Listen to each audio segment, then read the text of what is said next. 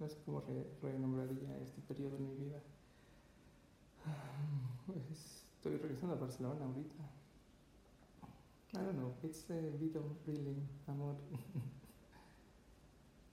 it's incredible the way how you are.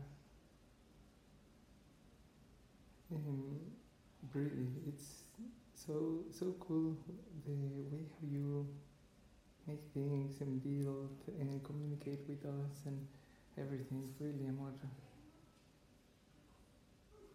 Mm, it makes sense. It totally makes sense. But in which way how we how we can we potentially build all these things? Like I can help, for example, uh, with Angelica, like all the things that need to be automated and optimized in terms of some things. For example, even to create our own poultry, for example. For the local area, people like to eat chicken sometimes. I don't know. Uh, that depends on the market, and the Italian market is different a little bit as well. Uh, but Bill Gates was saying that back then that was most cost efficient. But nowadays there are some other things, such as solar panels, for instance. and there are companies that they are starting to do like private solar panels. And that's amazing. Actually, if a bunch of knowledge si mette tutto insieme, immagina che quello che succede è che si, si fanno le cose, sai? Come tipo eh, che adesso eh, ci sono dei ragazzi che stanno eh, nella stessa classe da noi e loro hanno fatto una cosa troppo divertente che era un, una macchinetta eh, fatta meccatronicamente con il codice, con le parti che si muovevano così, una cosa divertente. e, quello che facevano era che perseguiva il sole e questo era una batteria. E che, che succedeva? Che eh, loro potevano eh, caricarsi, era una maniera come se prendeva l'energia del sole. Sai una cosa che si può fare con questa cosa si è fatta grande? E, non so, com- come un camion che si muove di qui e di là, non so, sai?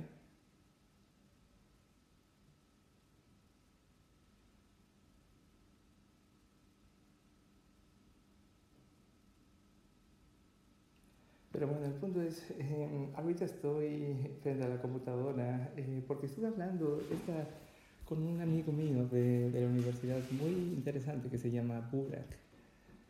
Um, and he thinks like uh, really it's um, it's really interesting. He is from Turkey, and also he has a wife that I know. His wife, he, which is called Elida. They are both really really nice. Uh, what we're talking about, wow, so many really interesting things. All of them about religion. about uh, for, uh, all the versions of Catholicism, which is not really Catholicism. Catholicism is just one branch of Christianity, and how they are all e- equal or not. Uh, it's incredible, really. and then uh, he was uh, sharing with me like how are like all the Islam principles like how you it, it's a good practice to to feel uh, feminine uh, during this period and to remember about something that how people yeah it was crazy. It's a really good practice i believe. But burak was saying you know something? Um, here is not nice to do it because it's so lonely because there's no anyone else that is willing to do it. But you know something, I would like to do it.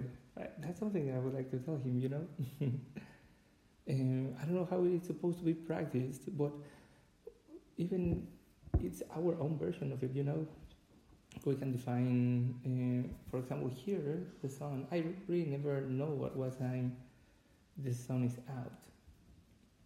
It, that's why it's really important to see the sunrise and the sunset if we manage to find such a uh, place, it will be awesome.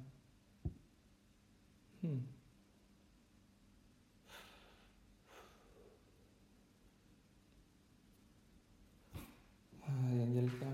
Mm, in terms of the sunrise, that part, uh, that's the reason why it was to take the apartment that was right in front of Glòries. Really, that, that apartment was really nice uh, and everything was really cool. But uh, the fear was about the future, about what if it goes wrong. Instead of focusing, look, right now is amazing. Mm, in the future, we were able to change a little bit, but we didn't do that fast. You know, something that we might consider uh, just right in front, uh, in those apartments that are like for social things and whatever, because we're considering to be here for quite some time, right? So it actually also makes sense to to have a house that has a certain benefit from the government, which I think that are the ones that are right in front of Glòries. We have to investigate about that. Eh, bueno, eh, ese es el tipo de podcast que, que hemos estado haciendo. Y lo padre es que ni siquiera sé si en ese momento Víctor, tú y yo ya hablemos juntos mientras escuchamos los capítulos de mí mismo en el pasado, ¿sabes? Y solo hablar entre nosotros. Es como ver la televisión de una cierta manera. De hecho, ya te lo he contado del proyecto que tengo de la cámara.